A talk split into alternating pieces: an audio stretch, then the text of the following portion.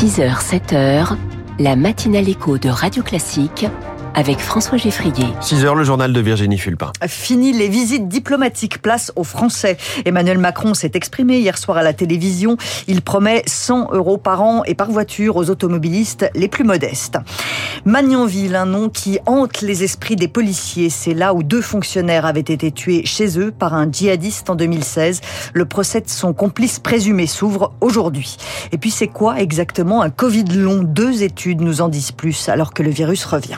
Après ce journal, il y a de l'électricité dans l'air entre la première ministre et le patron d'EDF. Il faut dire qu'il s'agit des tarifs pour les années à venir. On voit ça dans les titres de l'économie à 6h10. 6h15, la France de demain. 6h20, les classiques de l'économie, puisqu'on ne parle que d'inflation. Pourquoi ne pas indexer les salaires? Réponse de l'économiste Natacha Valla.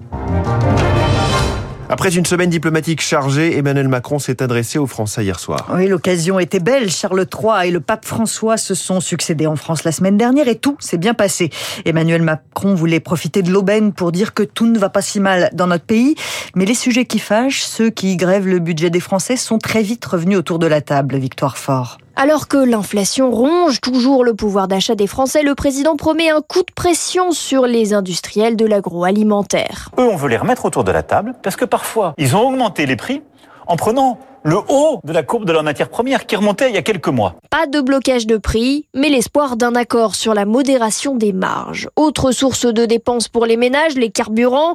Le gouvernement a proposé la vente à perte, veto de la part des distributeurs. Alors Emmanuel Macron prévoit une aide pour les travailleurs les plus démunis. C'est 100 euros par voiture et par an. Au final, cela va représenter un coût de 430 à 500 millions d'euros dans le budget 2024. Budget qui reflètera les ambitions économiques de la majorité, martèle le président. On a fait la moitié du chemin. Parce que ces cinq dernières années, on a réduit nos émissions de CO2 deux fois plus qu'on l'avait fait les cinq années d'avant. Alors que les textes budgétaires sont attendus dans l'hémicycle avec leur lot de passes d'armes et des 49-3 en vue. On doit lutter contre tous les excès, toutes les démagogies et toutes les violences. Moi, j'appelle au respect, à l'humilité, à la concorde. Le président aimerait une vie politique plus apaisée, dit-il presque un vœu pieux. On n'est pas sûr que l'apaisement soit à l'ordre du jour à l'Assemblée nationale. Les travaux reprennent aujourd'hui dans l'hémicycle avec l'examen du projet de loi pour le plein emploi qui impose 15 heures d'activité hebdomadaire aux bénéficiaires du RSA. C'est le point le plus contesté du projet.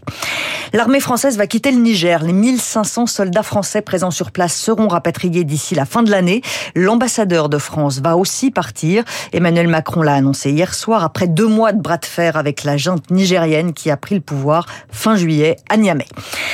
L'Arménie réclame l'envoi d'une mission humanitaire au Haut-Karabakh. Des centaines de réfugiés de l'enclave sont arrivés hier en Arménie après le coup de force de l'armée azerbaïdjanaise contre les séparatistes.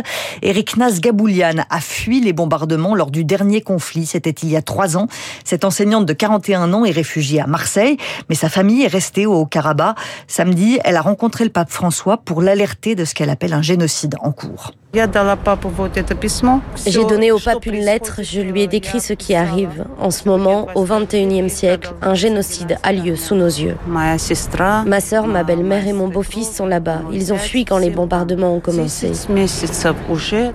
Depuis dix mois, les gens meurent de faim. Ce sont ces gens-là qu'ils ont bombardés. Ils ont tué beaucoup de gens. Aujourd'hui, j'ai appris que des enfants de ma ville à qui je donnais des cours avaient été tués. Au XXe siècle, pendant la Première Guerre mondiale, il y a eu le génocide arménien et aujourd'hui, le monde civilisé regarde des gens se faire tuer et personne ne fait rien. Le témoignage d'Eric Nas Gaboulian au micro de Lauriane Tout le monde pour Radio Classique. Radio Classique 6h04, Gabriel Attal se rend au rectorat de Versailles aujourd'hui. Là où le scandale est arrivé, la lettre de la honte, comme l'a appelé le ministre de l'Éducation nationale, ce courrier de reproche adressé aux parents de Nicolas alors qu'ils alertaient sur le harcèlement dont leur fils était victime. Depuis, Nicolas s'est suicidé et on a appris qu'un courrier du même acabit avait été envoyé au père d'une ado victime d'attouchement de la part d'un animateur périscolaire. Gabriel Attal veut faire le point avec le nouveau recteur. Laurent Zamekowski est le porte-parole de la PEP, la Fédération des parents d'élèves de l'enseignement public. Il demande des mesures concrètes sur le harcèlement. Il faut faire absolument évoluer les mentalités. On ne peut pas continuer à sous-estimer des questions de harcèlement. Ça, c'est la première chose. La deuxième, nous n'avons pas assez de surveillants, d'assistants d'éducation dans les établissements, pour pouvoir surveiller les cours de récréation, pour pouvoir voir un petit peu tous les cas qui peuvent se produire et intervenir le plus tôt possible, désamorcer les situations. Et enfin, il faut humaniser cette administration cette administration ne n'agisse pas comme des robots. Plus de personnel, mais pas seulement. Il faut aussi que les gens soient formés et sensibilisés. Des propos recueillis par Victorien Vuillaume. Une seule membre du gouvernement se présentait au sénatorial et c'est un échec. Sonia Baquès, la secrétaire d'État à la citoyenneté, a été battue en Nouvelle-Calédonie. La moitié des sièges du Sénat a été renouvelée hier avec une forte stabilité. La Chambre haute reste dominée par la droite, malgré une légère érosion pour les Républicains. Plusieurs figures de gauche font leur entrée au Sénat, comme Yann Brossa et Yannick Jadot. Et puis le Rassemblement national fait son retour avec trois élus. Le procès de l'attentat de Magnanville commence aujourd'hui. C'est l'attentat qui a tout changé dans l'esprit des policiers. Deux fonctionnaires de police abattus chez eux en 2016 devant leur fils de 3 ans. Depuis ce jour funeste, ils craignent chaque jour d'exposer leurs proches à la violence qu'ils côtoient dans leur métier. L'auteur de l'attentat, la Russie Abala, avait été abattu par le RAID. Aujourd'hui, c'est son présumé complice, Mohamed Abrouz, qui comparaît devant la Cour d'assises spéciale de Paris. Thibaut de Montbrial est l'avocat de la famille de Jessica Schneider, l'une des deux victimes. Et pour lui, l'implication du suspect ne fait aucun doute. La famille de Jessica Schneider attend que Mohamed Abrouz, qui est le complice de la Rossi Abala, soit condamné pour complicité de ce double assassinat. Et attendons que la cour d'assises dise que, contrairement à ce qu'il prétend, euh, Abrouz était présent sur place. Il y a plein d'éléments qui incriminent Mohamed Abrouz. Hein. L'élément flagrant, c'est la présence de son ADN sur l'ordinateur du couple de Jean-Baptiste et Jessica dans la maison où ont eu les assassinats. Sa défense dit que c'est ce qu'on appelle un transfert d'ADN, ce qui arrive extrêmement rarement et ce qui arrive lorsqu'il y a des contacts massif d'ADN. C'est impossible. Donc euh, Mohamed Abrouz, il est dans une défense désespérée et je pense qu'elle ne trompera pas la cour d'assises. Thibault de Montbrigal avec Marine Salaville. Il fait quasiment partie de nos vies maintenant au gré de ces flux et reflux. Le Covid connaît un regain de vigueur en Ile-de-France, plus 30% de cas en une semaine. Et aujourd'hui, on en sait un peu plus sur le Covid long. Il a déjà touché 4% des adultes, ça fait plus de 2 millions de personnes. Et pourtant, il reste assez mystérieux. Deux études nous permettent de mieux le cerner, Rémi Fister. La première étude se base sur des IRM réalisés chez 260 patients hospitalisés pour Covid entre 2020 et 2021.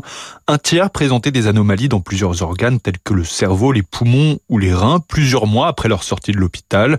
Pour le généticien Philippe Frogel, le Covid long est principalement dû aux organes qui ont du mal à se régénérer après la violente infection qu'ils ont reçue. Quand le corps, hein, quel que soit l'organe, a une inflammation trop forte, il transforme le, tissu enflammé en tissu sec qui n'est pas véritablement euh, vivant, un peu comme de la peau sèche et qui finit par remplacer le tissu euh, vivant. Et donc dans le poumon, le poumon euh, n'arrive plus à s'ouvrir et donc on n'arrive pas à s'oxygéner. Une autre étude s'est-elle concentrée sur le cerveau. Elle a mis en évidence un lien entre infection au Covid et baisse de la testostérone. Pour les chercheurs, c'est la première preuve qui suggère que le virus agit sur les neurones et pourrait même, dans le cas d'une charge virale massive, les détruire. Cela expliquerait les nombreux patients qui se plaignent de troubles de la mémoire et de l'attention six mois après une infection. Ça n'a pas fait un pli. Le PSG a dominé l'OM 4 buts à 0 hier soir en clôture de la sixième journée de Ligue 1. Kylian Mbappé est sorti blessé. Et puis le Pays de Galles, premier qualifié pour les quarts de finale de la Coupe du Monde de rugby. Les Gallois ont largement dominé l'Australie 40 à 6 hier soir. Les Australiens sont donc quasiment éliminés. Merci Virginie Fulpin, c'était le journal de, de 6 heures. Dans quelques instants, Nicolas Van Bremersch, fondateur de Spin Tank, premier invité de cette matinale éco. On verra comment une agence de communication peut tenter de changer le monde à son échelle. Radio Classique, est 6h09, mais d'abord les titres.